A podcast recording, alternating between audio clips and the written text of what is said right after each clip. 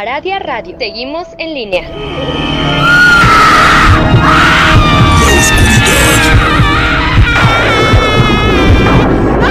La oscuridad oculta algo. Es una especie de sonidos Aradia Radio. Seguimos en línea. que nadie puede entender.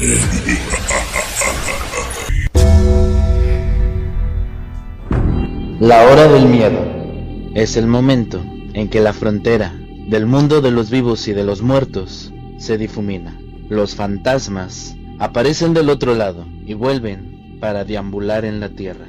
Así que estás advertido, estaremos abriendo portales prohibidos. No importa la hora que marque tu reloj.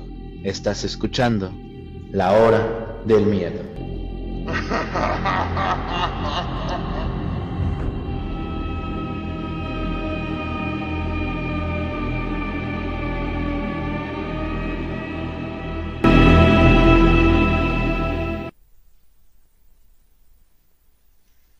¿qué tal amigos? Muy buenas noches. Bienvenidos a un capítulo más de la Hora del Miedo.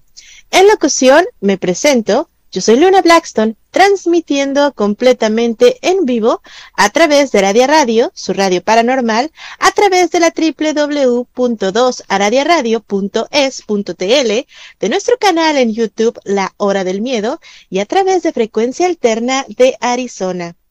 Hoy y como cada martes, el maestro Rob nos trae historias muy interesantes.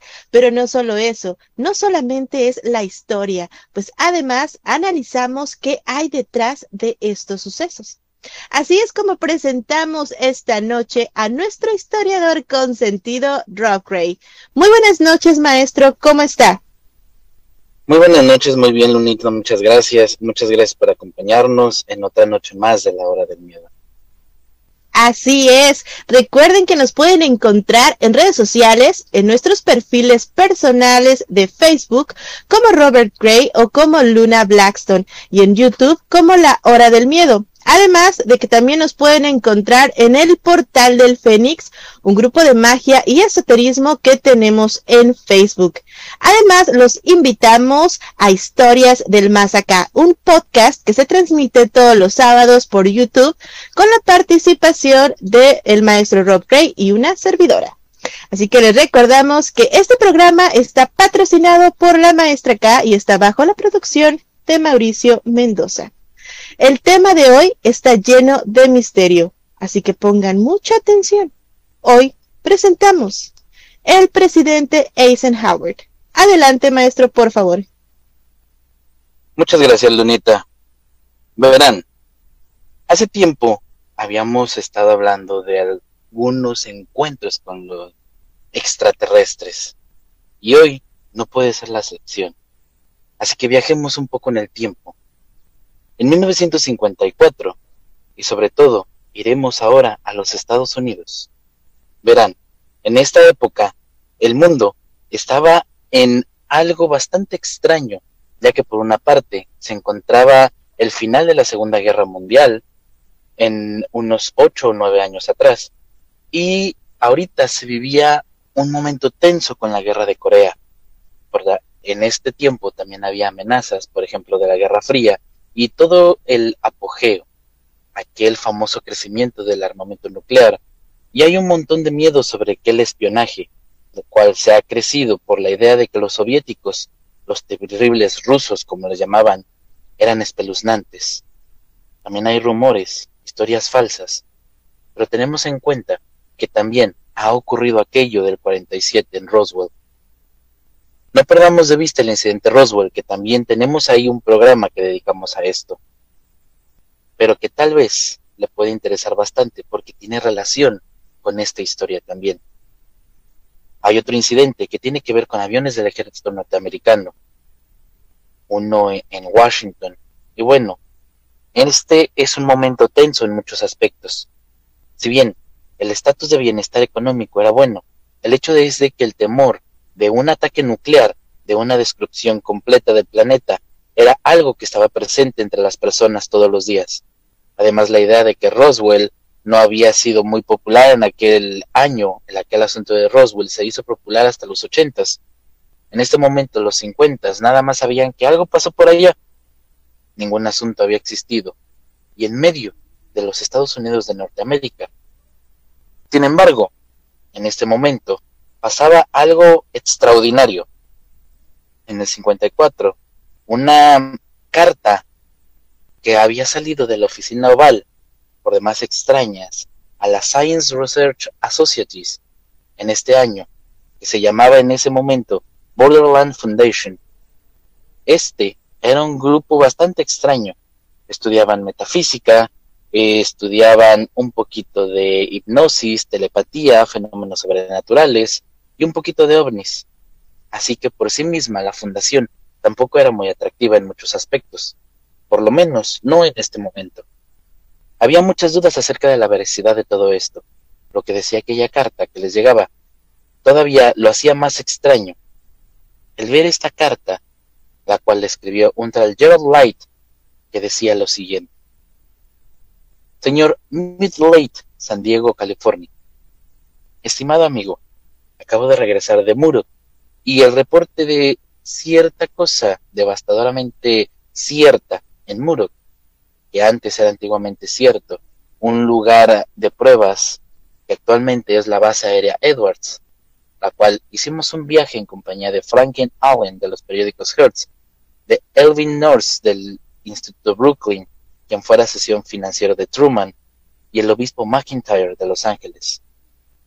Por favor, mantengan estos nombres en confidencia, porque por el momento, lo cual se nos permitió la entrada a una sección restringida, te necesita mantener cierto orden.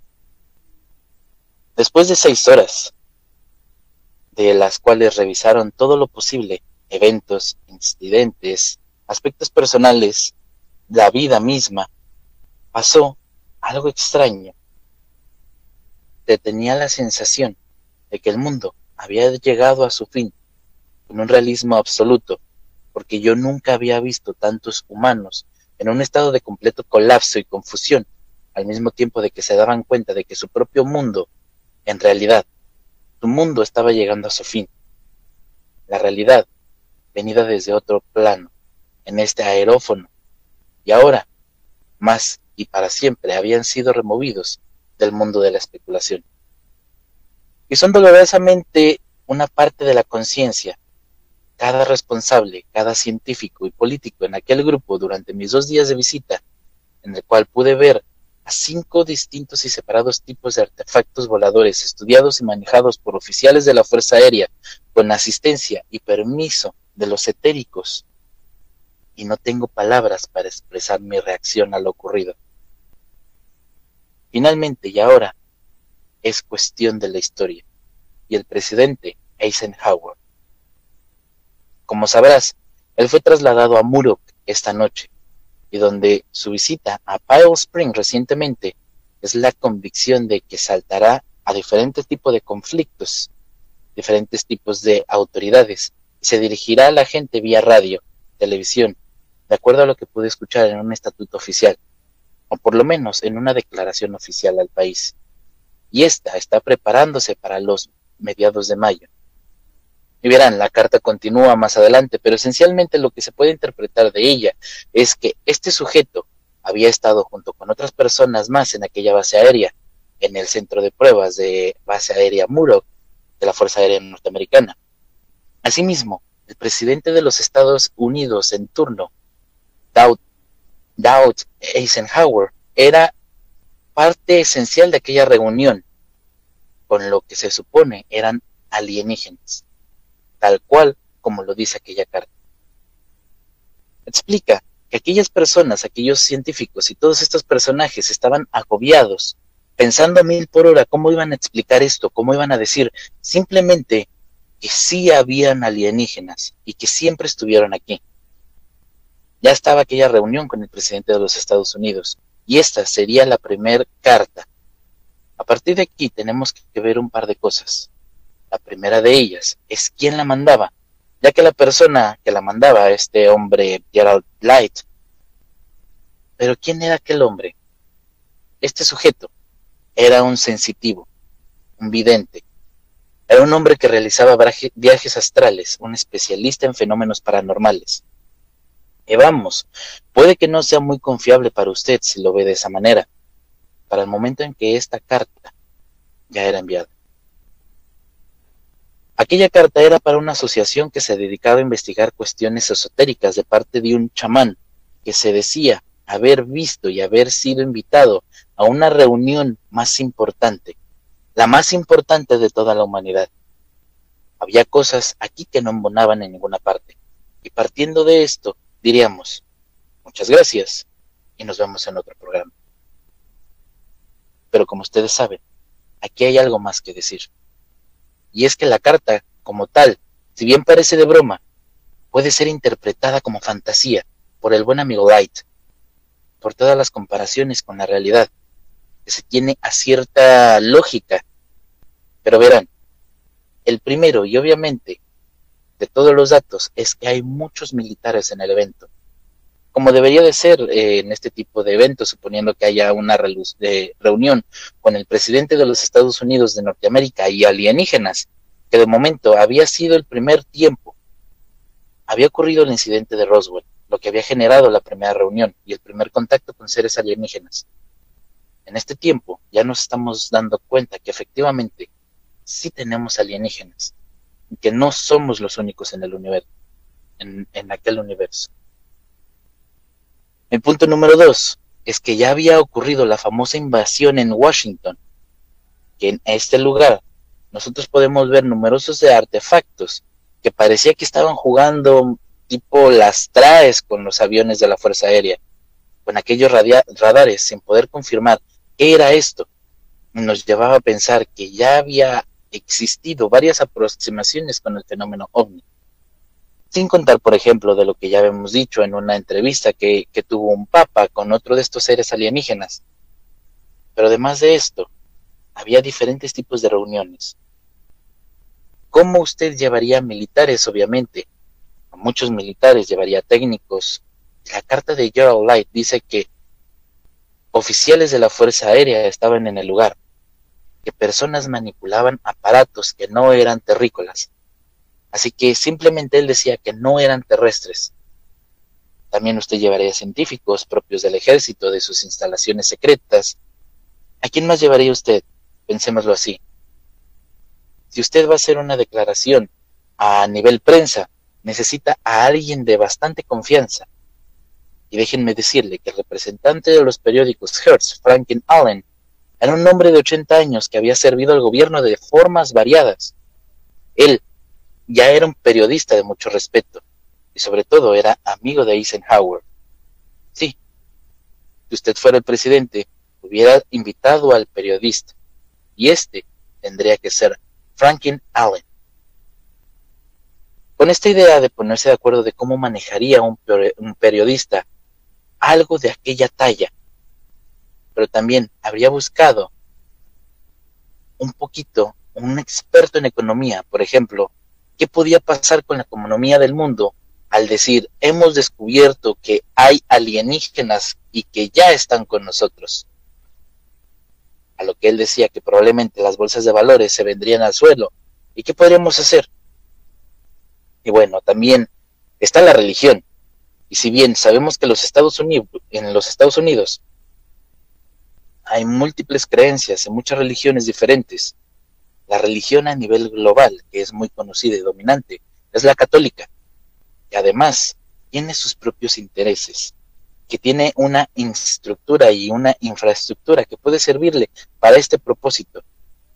Y adivinen qué, el obispo McIntyre, que la carta menciona, era representante delegado del Papa, que casualmente en este momento, en el año en que esto ocurría, sería Pío XII, lo cual él no viajaba a ninguna parte, él no salía de Roma, él tenía sus delegados que iban a atender asuntos, así para cuando necesitaran llamarle en reunión.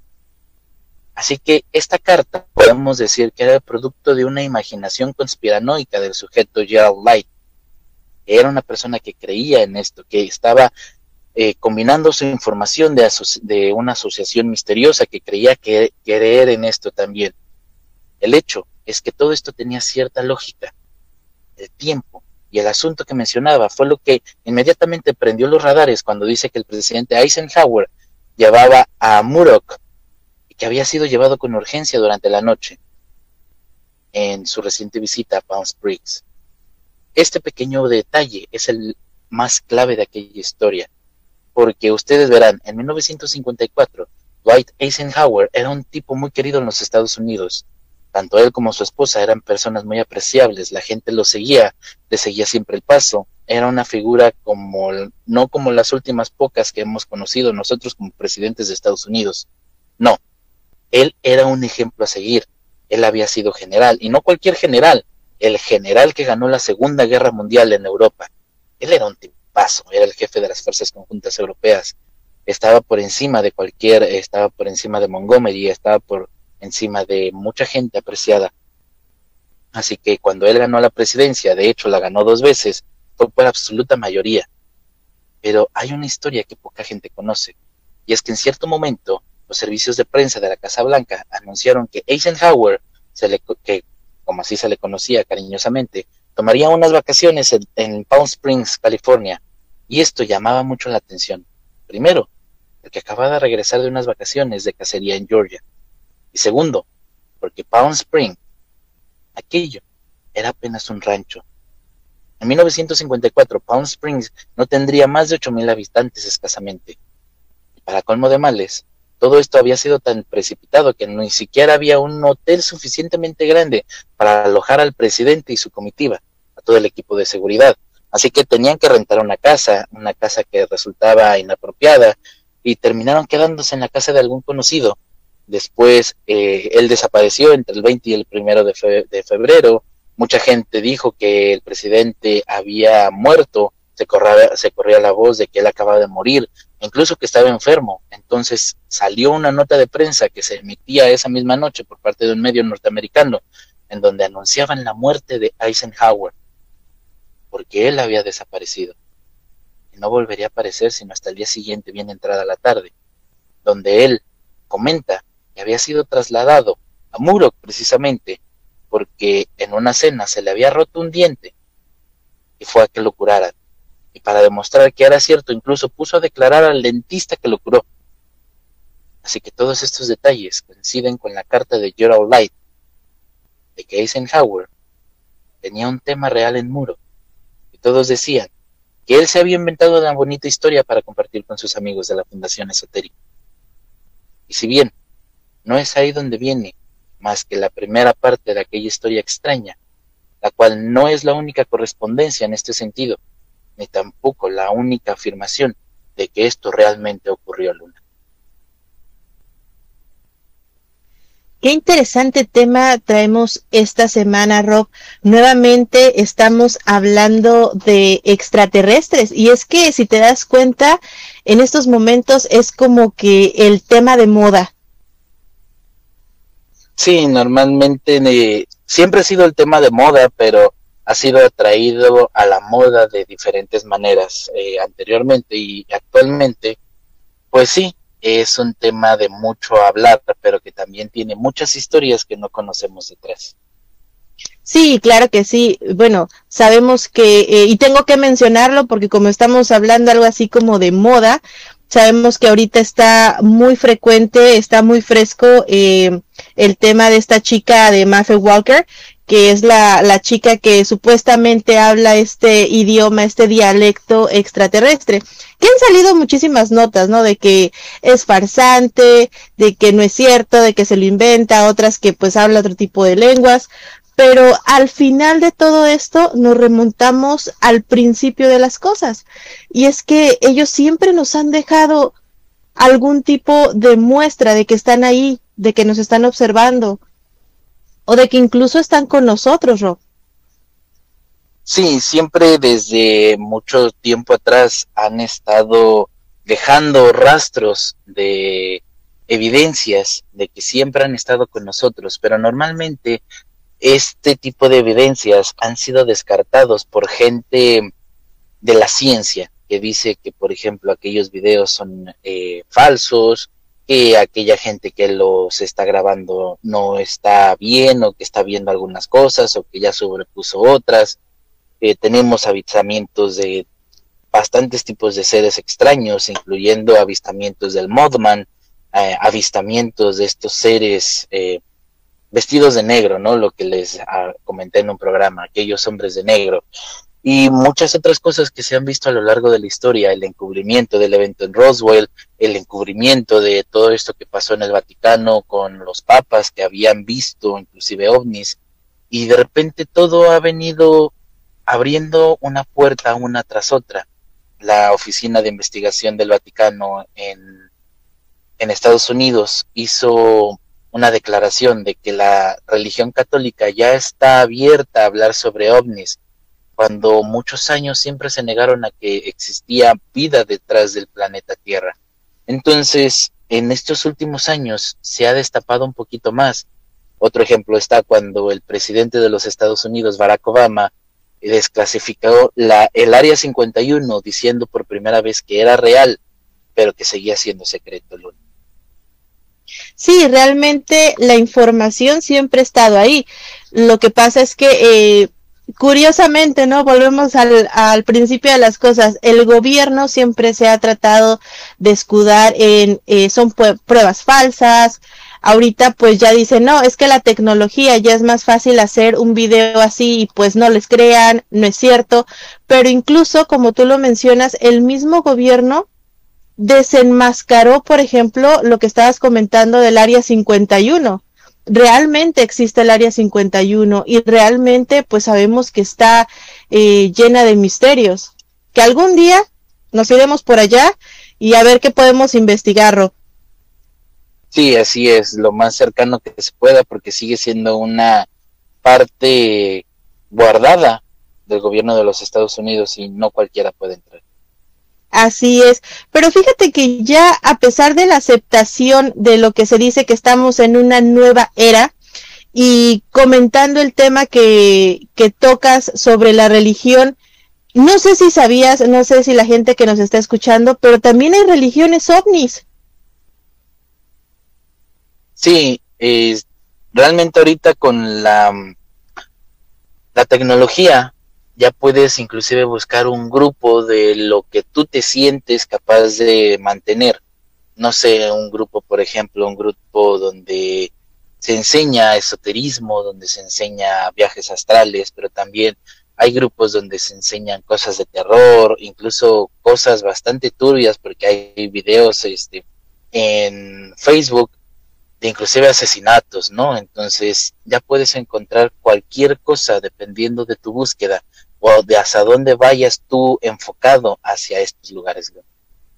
Así es. Bueno, yo creo que eh, pues hay de todo y deben de tener muchísimo cuidado porque así como lo menciona Rob, eh, incluso nosotros tenemos una, una academia de ocultismo que se acaba de estrenar, chicos, ahí haciendo el comercial, pero este, pero realmente quien te va a dar buena información, pues está educado, te da, te dice de dónde, cómo es que es esto, y no de repente, pues como este tipo de sectas, porque pues también hay sectas, hay, eh, no me acuerdo cómo se llama, pero hay un clan que supuestamente se dedica a, mm, a buscar objetos y extraterrestres. Incluso recuerdo que eh, en programas anteriores yo les había hablado de una palabra, bueno, es una frase que se dice, que no la voy a decir porque el día que la dijimos tuvimos ahí unos mensajes medio extraños, entonces eh, prefiero no comentarla,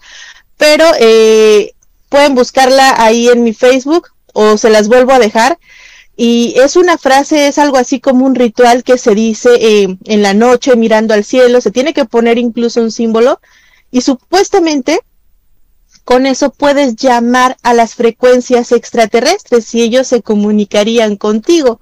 Pero es que también hay muchísimas religiones ya como tal, religiones que están eh, dentro de este movimiento ovni y ahorita, como lo comentábamos, ya realmente estamos en algo así como una nueva era. Ya estamos adaptados, ya estamos en esa aceptación a que queremos ver si hay o no, si existen o no y qué pueden llegar a ser, maestro. Sí, y sobre todo queremos saber cómo son, para empezar, cómo son, qué diferencias hay entre ellos y nosotros, o inclusive si pueden hablar en nuestro mismo idioma o no. Entonces siempre han existido esas preguntas y al parecer este evento pues también tuvo muchas respuestas que todavía no han querido sacar a la luz. Así es. Pues según esta chica, la Mafia Walker, no habla nuestro idioma, hablan otro tipo de idioma. Pero vamos a ir un pequeñísimo corte y regresando descubriremos muchísimo más de tema extraterrestre. Así que no se mueva de su asiento, pues ya regresamos a este su programa, La Hora del Miedo.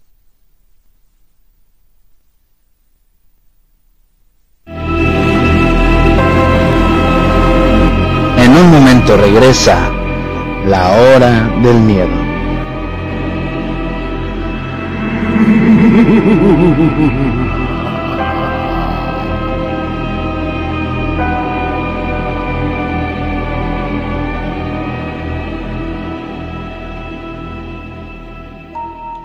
¿Quieres aprender sobre el mundo de la magia de una manera fácil y sencilla? Búscanos en Facebook en el portal del Fénix, donde encontrarás tips mágicos, rituales sorprendentes, hechizos y herbolaria, además de lecturas de tarot y horóscopos, entre muchas sorpresas. Así que ya lo sabes, si buscas algo diferente, intégrate ya a Facebook al portal del Fénix.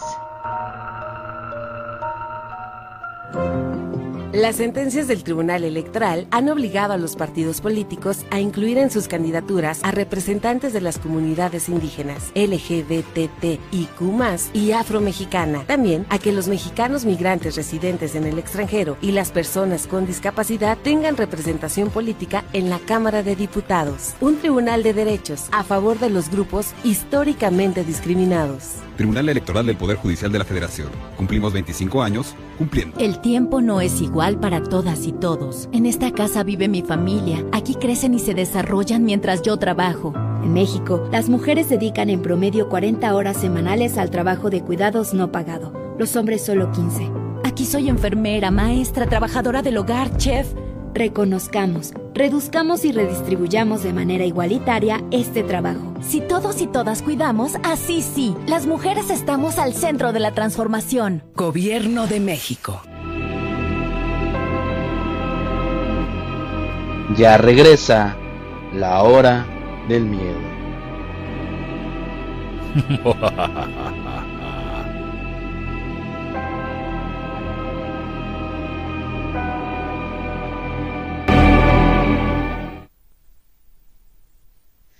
Ya regresamos completamente en vivo a este su programa La Hora del Miedo. En locución, nuevamente me presento, yo soy la maestra Luna Blackstone y en compañía de el maestro e historiador Rob Gray estamos transmitiendo a través de Radio Radio, su radio paranormal, a través de frecuencia alterna de Arizona y a través de nuestro canal de YouTube como La Hora del Miedo. Les recordamos que el Master Rob y una servidora ya contamos con una academia de magia y ocultismo. Así que los esperamos por ahí. Les vamos a dejar el link en la cajita de comentarios para quien guste unirse. Ya tenemos algunos comentarios de todos ustedes. Vamos a empezar por la gente que nos eh, saluda aquí por Facebook. Tenemos a Damián Ramírez que nos dice, hola, saludos cordiales. A Yailin también desde Colombia nos dice, saludos Yailin. Tenemos a Nelly Cuellar que está con nosotros también esta noche y nos dice saludos, buenas noches desde Guatemala. También tenemos a Dinora que nos saluda desde Morelo, México. Y a Wilby Saludos desde Ecuador. También tenemos a Juan Audelo que nos dice saludos maestros. Y tenemos a Idet de Feliciano que dice que está muy interesante. Muchas gracias. Ahí les dejamos el link para las personas que se quieran unir a esta academia de ocultismo. Este es un eh, link que les estoy dejando ahí, simplemente es un filtro, se tienen que presentar para poder entrar a la academia. ¿De acuerdo? Pero también tenemos a gente ya aquí en YouTube. Tenemos a Litzy. que nos dice, hola, hola maestros, hoy sí alcancé a estar en el programa en vivo. Y nos manda ahí su manita de saludos. Tenemos a Juan Fernando también, saludos desde Colombia, maestro Rob y maestra Luna. Y a Zulema Murillo que nos dice, buenas noches, maestro Luna, maestra, maestra Luna y maestro Rob. También está acompañándonos esta noche Miel. Aquí está con nosotros. Nos dice, buenas noches, queridos maestros. Pues ahí están los saluditos de todos ustedes. Muchas gracias. Vamos a continuar con este tema extraterrestre. Adelante, maestro, por favor. Muchas gracias, Lunita. Como les dije al principio del programa, esta carta que fue dedicada a aquella fundación esotérica no es la única prueba de que existió este contacto con extraterrestres por el medio del presidente Eisenhower. Y verán, aquí entra un personaje bastante curioso para los Estados Unidos. Bill Cooper, que fue un teórico de la conspiración durante estos años, estuvo presentando diferentes reportajes y aseguraba cosas increíbles. Y un poco más adelante les puedo decir una de ellas, la cual le significó la muerte. Pero Bill Cooper sostuvo durante años que el ejército, que la Fuerza Aérea Norteamericana, habían creado dos proyectos, el proyecto Sigma y el proyecto Platón. Sigma era el proyecto de recuperación de tecnología y Platón el proyecto de contacto y diplomacia extraterrestre, y se unieron precisamente en los años 50. Ambos proyectos habían sido señalados como otra cosa, que estos tenían diferentes fachadas, pero en su momento Bill Cooper aseguraba que eran reales y además respondían al Majestic 12, al cual otro investigador también tendría pruebas de su existencia. Así que poco a poco se van sumando factores, pero Bill Cooper aseguraba que al principio de 1953, después de los incidentes en Washington, se había establecido un contacto, una comunicación con aquellos extraterrestres, y esta comunicación se había logrado mientras señales de radio trabajadas a través de un código binario. ¿Por qué? Porque en este momento había cientos de radioescuchas escuchando aquellos radios de onda corta solamente para saber sobre las comunicaciones del gobierno. Y así, habiendo obtenido informe acerca de las pruebas espaciales de los vuelos de prueba de avión Jaeger, y estas se suponía que habían roto la barrera del sonido, aparatos primitivos en realidad, Así que la noticia saldría más por los radioaficionados que habían eh, escuchado las comunicaciones, mucho más rápido que cualquier otro tipo de periodista. Así que una y otra vez habían hecho contacto, y de acuerdo con Bill Cooper, este teórico de la conspiración, el contacto había sido en código binario clasificado, de tal manera de que no se podía entender Simplemente, así como un simple contacto de, cualquier otro, ellos sabían que se tenían que reunir con el presidente de los Estados Unidos. Y yo sé que opinarán, ustedes opinarán que parece una película, pero vamos a seguir un poquito más adelante a lo más interesante de este asunto, aquel tema que se asegura Bill Cooper de haber encontrado esto mientras él trabajaba para el ejército norteamericano él trabajaba en programas secretos y en esta ocasión, a diferencia de otros muchos supuestos teóricos de conspiración que tienen experiencia militar, Bill Cooper fue parte del equipo de inteligencia naval del Comando del Pacífico y como oficial de inteligencia tuvo acceso a otro tipo de documentos confidenciales en los años 70. Hay que señalar que Bill Cooper insistía en decir las fechas y una de estas era del 20 al 21 de febrero de 1954, cuando el presidente Dwight Eisenhower había sido reconocido como el primer hombre en tener un encuentro con alienígenas. Y él mismo declararía que en aquel encuentro estaba en diferentes documentos que esta teoría ocurrió en un campo de pruebas llamado Murdoch, cerca de Palm Spring, California, que había ocurrido en diferentes etapas. El primer encuentro había sido con un tipo alienígena pero los demás fueron diferentes, eran otros tipos alienígenas, todos con sus diferencias, que en total eran cuatro diferentes tipos de alienígenas que se presentaron ante el presidente, y que aquello no era la única ocasión. Cooper asegura que la primera reunión, aquella espectacular reunión del 20 al 21 de febrero, había sido con sujetos de apariencia rubia, totalmente blanco. Esto incluía hasta los labios blancos, y que eran de gran altura. Ellos venían en son de paz. Y no ofrecían tecnología, no ofrecían armamentos, no ofrecían nada. Lo único que pedían eran desarmar las armas nucleares, desarmarlas completamente, ya que el planeta podía haber sido destruido por aquellas armas. En este sentido, estos ayudarían a reconstruir lo que socialmente y económicamente se estaba destruyendo. La prensa insistía que esto era un invento de los años noventas, que los hermanos de la luz venían desde un encuentro desde el año 54 con Eisenhower y que de acuerdo con este investigador de alienígenas tuvieron contacto con el presidente. Ellos le ofrecieron esto precisamente se lo ofrecieron en medio de la Guerra Fría con los soviéticos, que se decían, ellos también tenían un arma nuclear. Así que los americanos también. Por lo tanto, Eisenhower no aceptó el trato y de acuerdo con Bill Cooper, él relata simplemente se negaron a destruir el armamento nuclear, asegurando que esto significaría poner en riesgo a todo el planeta. Y en parte tenían razón, y no solamente porque los soviéticos tuvieran armas nucleares, sino también porque si se daba un enfrentamiento con aquellos alienígenas, ¿qué podían hacer? Ciertamente, absolutamente nada. Lo único que les quedaban eran aquellas armas nucleares que podían servir para aquel encuentro con los alienígenas. Y verán también, Bill Cooper era el hijo del famoso militar de algo rango de la Fuerza Aérea. Según parece, estuvo con el presidente en aquel encuentro, y en los años después este encontraba documentos mientras buscaba datos de inteligencia para el Comando del Pacífico. Nuevamente volvemos al terreno de la conspiración, las novelas y las películas. Bill Cooper. Este hombre era un sujeto tan extraño que había servido para el ejército norteamericano y a la Marina durante 21 años. Este había estado muchísimo tiempo en la milicia y él no era falso, no inventaba nada. Él presentaba los documentos, los registros en donde se asignaban misiones reales, todo esto era real.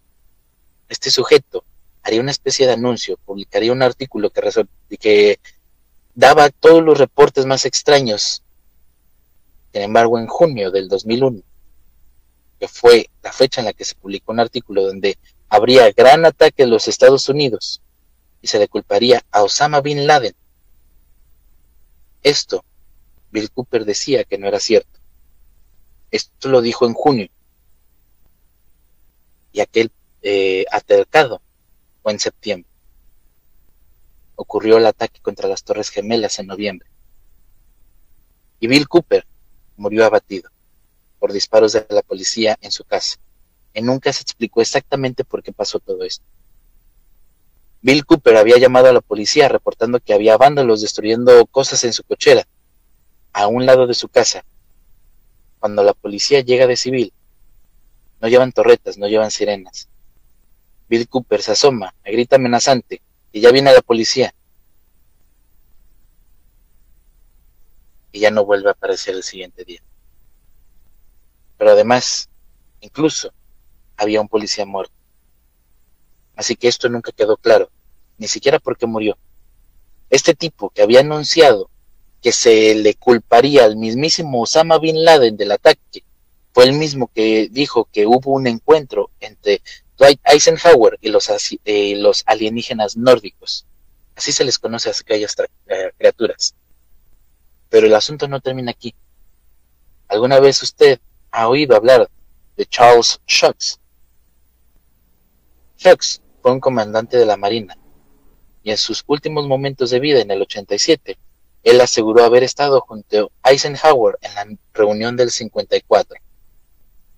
Charles Schultz además dio detalles muy precisos acerca de la apariencia de aquellos.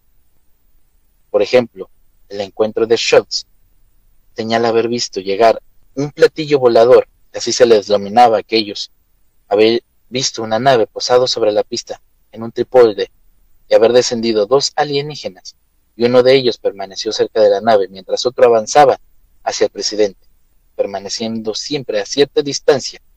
Mientras esto ocurría, Militares estaban por todas partes. Varios aviones de combate estaban listos en la pista. Los motores estaban encendidos. Todo el mundo estaba preparado para la comunicación. Pero esta fue tan tranquila que los blancos, con los labios sin cejas, con todo lo, blanco, sin cejas y comportamiento no agresivo, ellos aseguraban que la comunicación no había sido verbal sino telepática coincidía exactamente con lo que decía Cooper y exactamente con lo que decían sobre aquella reunión con el Papa. No decían nada más. Este punto aseguraba que lo primero que pidieron aquellos visitantes eran eliminar las armas atónicas y gracias a ello podían otorgar más cosas como bienestar, salud, alimentos, curación, arreglo del planeta, detalles más peculiares que se podrían alejar los grises en este punto sensacional. Pero bueno, ahí no terminaba esto. El propio Charles Schutz decía que había ocurrido en la pista de muro, posteriormente en la base aérea Edwards, y todos coincidían. Además, coincidían en diferentes momentos. Gente que jamás se había conocido relataban lo mismo. Tenían detalles peculiares cada uno, informaciones peculiares, la carta aquella de Gerald era la primera, pero posteriormente los otros arrojaban información que tenía más lógica. Y después, cada uno de ellos harían otro tipo de tecnología, jets ejecutivos, eh, había pilotos de la CIA en, en aquellas pruebas, de la Marina, del Ejército. Todo esto, todo esto afirma que Eisenhower no solo estuvo en la primera reunión, sino que se hicieron arreglos, arreglos con militares, y que además estos acuerdos fueron con los nórdicos, no con los grises, y que ya se había dejado un poquito más todo aquello del eh, arte ovni, que sin embargo Eisenhower le dio permiso de secuestrar personas, animales, tomar muestras de los seres vivos del planeta. Y yo sé que parece broma, pero Aquí no termina el asunto. Otro investigador llamado John Lear sabía plenamente incluso por los propios nórdicos que los grises estaban rodeando el planeta y que tendrían también un contacto. Y esto nos lleva otra vez a recapitular todas las diferentes evidencias que tenemos, sobre todo los documentos que el señor Bill Cooper dio a conocer a la luz antes del año 2001. Qué interesante, ¿no? Saber todo este tipo de temas, todos estos datos que nos abren la mente a otro tipo de situaciones, sobre todo cuando ya estamos hablando de que no solamente el gobierno, sino un presidente, pues estuvo relacionado con este tipo de casos, Rob.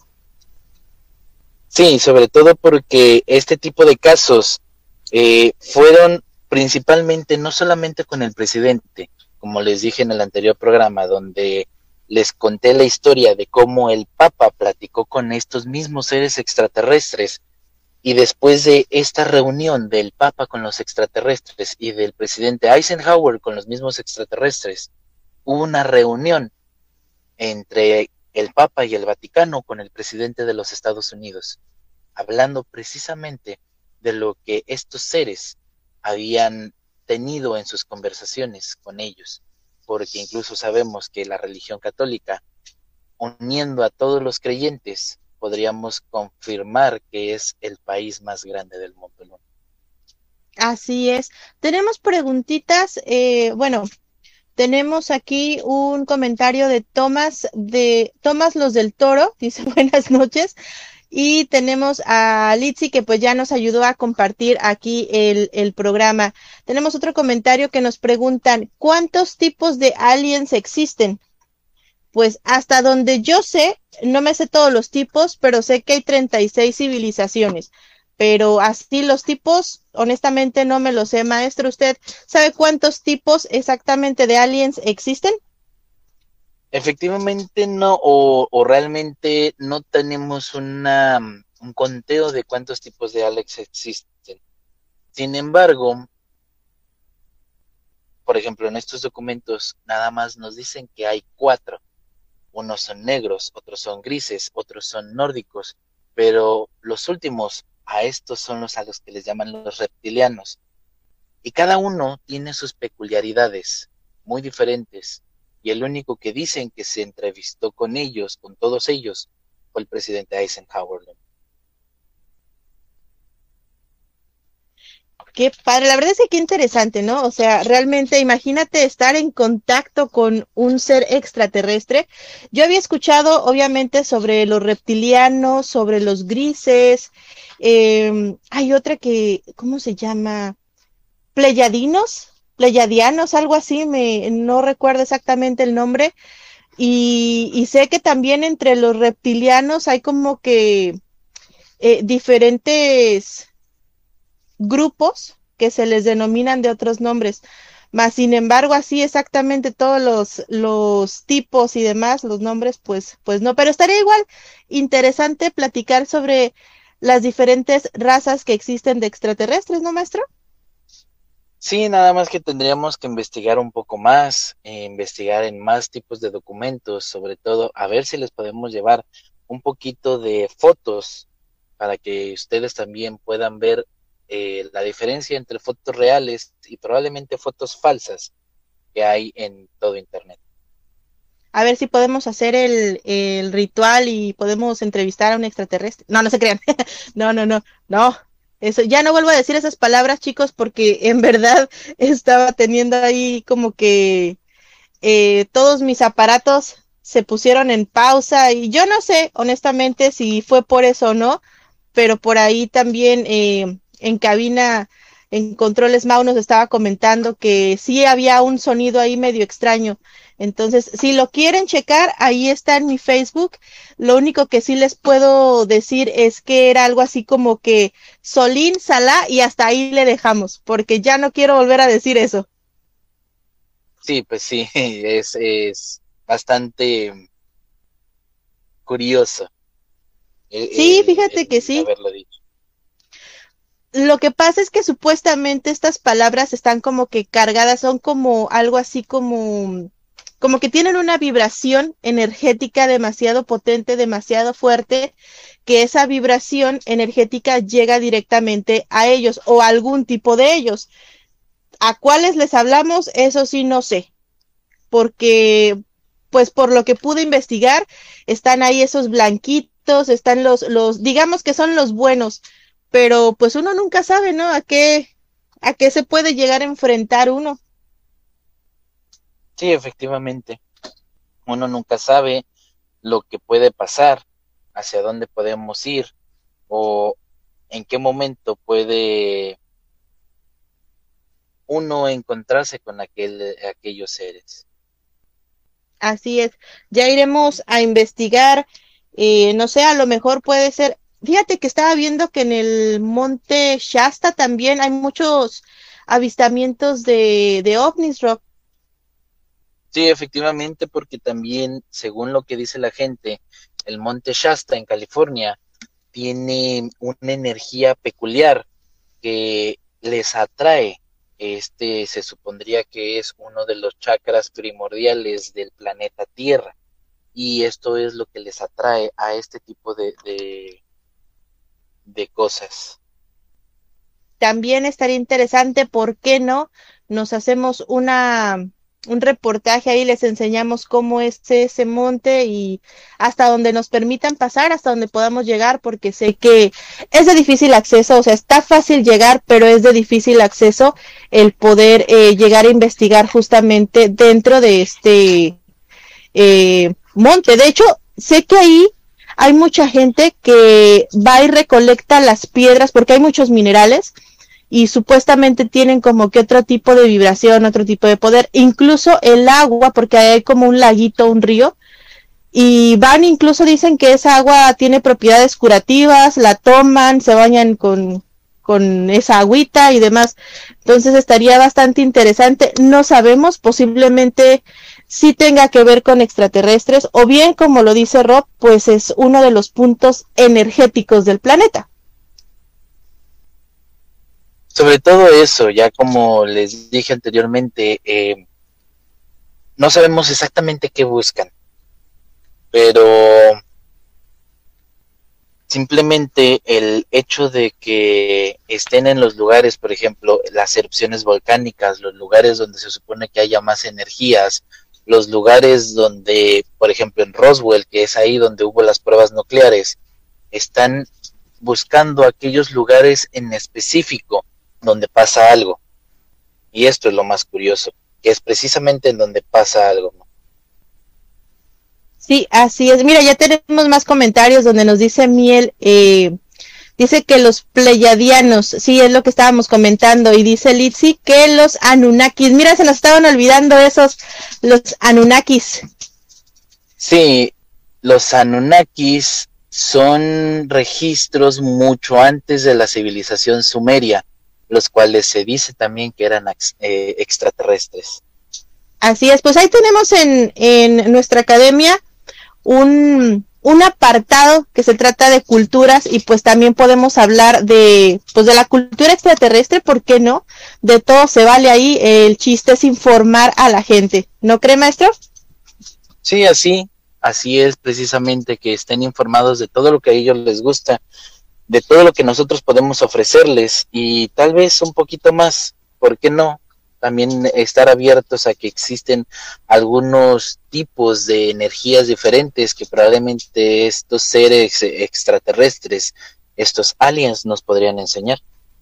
Así es. Será, fíjate que la pregunta yo creo que más interesante que podemos sacar esta noche sería, ¿será que nos están preparando para que los aceptemos o nos están dando esas claves para poderlos ver o poderlos entender? ¿Será que ya se acerca esa etapa? ¿Ustedes qué piensan? ¿Usted qué piensa, maestro? Puede ser que, que la gente o que ya estemos en una etapa en la que la gente ya pueda aceptar que incluso puede que ellos ya estén viviendo con nosotros puede ser que la gente aún no esté preparada para eso, porque sabemos que a veces la sociedad o la manera de pensar de, la, de las personas van cambiando por generación y ahorita la generación es un poco complicada. Sí, hay de todo, pero yo me he dado cuenta que la aceptación entre el mundo del ocultismo, todo lo esotérico, todo lo que tiene que ver con extraterrestres, brujas, espíritus, demonios incluso, ya es como que más aceptado, como que dicen, ah, ok, están entre nosotros, hay que ver qué onda y ya, bueno, también digo, hay de todos, ya ahorita cualquier persona puede subir un video, no sé, a TikTok y ya dice, yo sé, yo soy, este, yo hablo extraterrestre, yo soy brujo, yo te hago esto, ¿no? Pero sí, la información de las personas que realmente estudian, que tienen no uno, ni dos, ni tres meses, o sea, tienen años, años, hacen una carrera incluso como la de usted, maestro, pero pues chequen de dónde, de dónde sacan la información, porque hablar es muy padre y uno nunca sabe qué es lo que nos puedan llegar a malinformar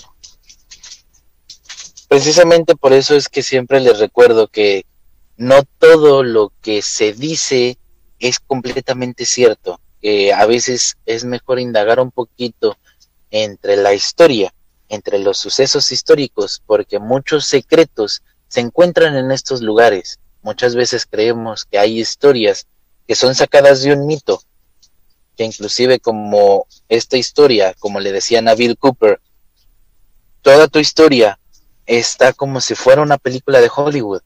¿De dónde sacas tu información? Y ya vimos que de donde sacaba su información fue tan verídica que le costó la vida. Así es, fíjate que ese es otro punto bien interesante. Cuando las personas se acercan, eh, bueno, va a sonar así como que válgame la redundancia, pero cuando las personas se acercan a la verdad verdadera, eh, muchas veces el gobierno, Mm, seres, no sé, vamos a dejarlo así, abierto, pero algo hacen que las personas desaparecen. Entonces sabemos que cuando pasa esto es porque realmente nos estaban informando de algo que tal vez no era su tiempo por descubrir, pero que sabemos que es algo verdadero. Sí, definitivamente es algo que, que, está ahí que es verdadero, que pues básicamente como lo dijo Joe Light, ¿no? este investigador, este, este personaje que era vidente, que le dijo todo lo que había pasado a sus amigos de la Fundación Esotérica. Estamos hablando de que él era miembro de una fundación esotérica, la cual creía que existían extraterrestres y que les puso en una carta que no era precisamente para que saliera a la luz, solamente para decirle a sus amigos, señores, lo que nosotros creemos es real y yo tengo la oportunidad de verlo. Estamos hablando que, el señor eh, Gerald Light era un chamán. ¿Qué tendría que estar haciendo un chamán en una mm, reunión como esta? ¿Quién lo invitó? Sobre todo, ¿cómo es que llegó ahí a estar junto con el presidente Eisenhower, que se rodeó de gente que sabía, de militares, de gente de la iglesia, como lo fue el obispo McIntyre, de gente de, de, periodismo, que ya tenía muchos amigos del de señor Allen, que era su amigo de muchos años, y sobre todo de gente que sabía sobre finanzas para saber el impacto que sería para la persona, no solamente financieramente, eh, políticamente o incluso militarmente, sino también esotéricamente. No hay que dejar ese punto atrás.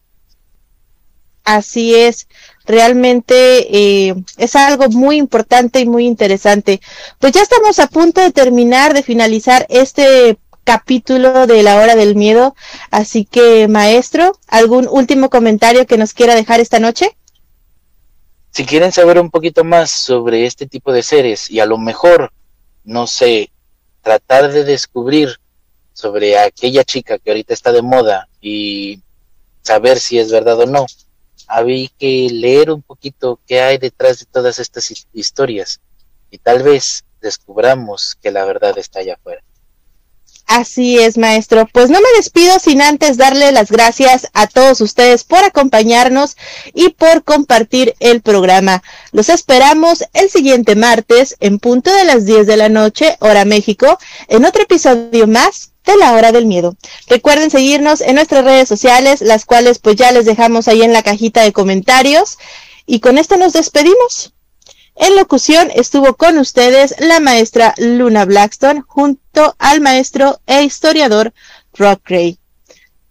Así que, pues sin más, les digo que pasen muy buenas noches y dulces pesadillas. Hasta la próxima. Este fue tu programa, La Hora del Miedo. Los esperamos en la siguiente emisión.